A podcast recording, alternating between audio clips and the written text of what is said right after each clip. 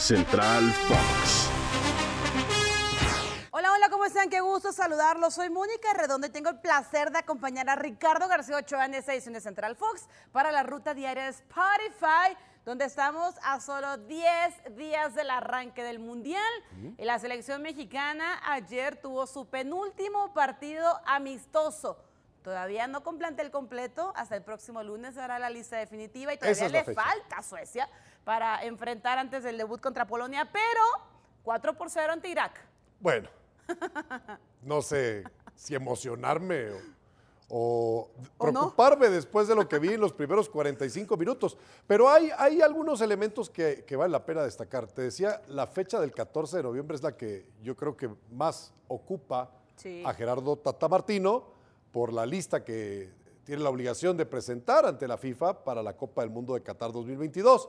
Pero hablando del partido en particular, los primeros 45 minutos, fuera de Jesús Gallardo y esa definición de Alexis Vega, la verdad que lo demás eh, fue un poco lamentable, porque un México que no generaba acciones de gol, que no molestaba a una selección de Irak que es muy humilde dentro de su competencia en Asia, Sí. con tan solo nueve puntos logrados durante la eliminatoria, nada que ver con lo que van a enfrentar ante Arabia Saudita, quienes fueron primer lugar de su grupo y se clasificaron con 23 puntos a la Copa del Mundo de Qatar 2022. Y ya en la segunda mitad, los movimientos y los cambios que se los agotó todos el Tata Martino, vimos definitivamente una selección un poco más revolucionada, pero yo destacaría así al jugador del Monterrey, Jesús Gallardo, y después Rogelio Funes Mori, que logra marcar su gol al minuto 48. Y Antuna finalmente. bien también.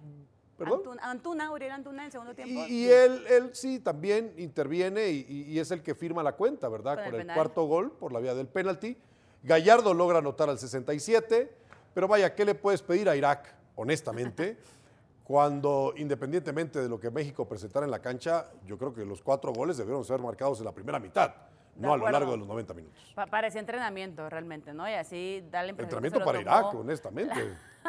México caminó. de Como una cascarita, ¿no? Más o menos. Sí, sí, sí, sí. sí. A mí de lo que más me llamó la atención no fue dentro de la cancha, sino la respuesta que le dio el Tata, Rubén Rodríguez, nuestro compañero después del partido, donde pues sigue la incertidumbre, ¿no? Por saber Pues quiénes sí serán los cantinfló una noche antes en la conferencia de prensa con el tema de Raúl Jiménez. Claro, donde serán los eh, cinco futbolistas eh, que saldrán ¿no? de esta lista, eh, de la gente que llevó a, a España. Y le contesta, es que los, los 26 que van a estar ya saben que van a estar. Ajá. Que ustedes no lo sepan, habla bien de mis jugadores, ¿no? Porque han mantenido discreción y demás. Entonces, bueno, vamos a ver qué tal. Eh, también está el tema de Raúl Jiménez, es que todavía no puede jugar, todavía no lo hemos visto jugar, más allá de Claro. que ya haya entrenado. Tiene la esperanza de verlos algunos minutos en contra de Suecia. De Suecia. Pero eso será después de que presente la lista. Hasta el próximo miércoles. Correcto. Que por tema de lesión, todavía podría hacer alguna modificación, ¿no? Y ahí estará mi Santi Jiménez listo para subirse. Eso sí la FIFA lo permite, Sí, sí, ¿verdad? No, no es tampoco un proceso tan sencillo, pero lo que todos quisiéramos saber es que se llegue a Qatar con certeza de quiénes son los 26 y esos 26 que estén convocados estén en plenitud para disputar la próxima Copa del Mundo. Mientras tanto, vamos a omitir un poquito las condiciones del rival. Vi un hambre, ¿no? Hambre como ganas en el segundo tiempo. Eh, que Rogelio Funes Mori, que casi no ha tenido minutos, ¿no? Por la larga lesión que tuvo, eh, Sí. que sí tuvo al final la actividad con los Rayados, que falló un penal, de hecho, en la serie contra Pachuca, haya marcado, porque la definición no fue fácil. ¿No? Y el desborde de Antuna, que también se quitó ahí un, un cono verde Pues sí, encima. exactamente, pues ahí en el área lució, chica. lució 5.50, grande.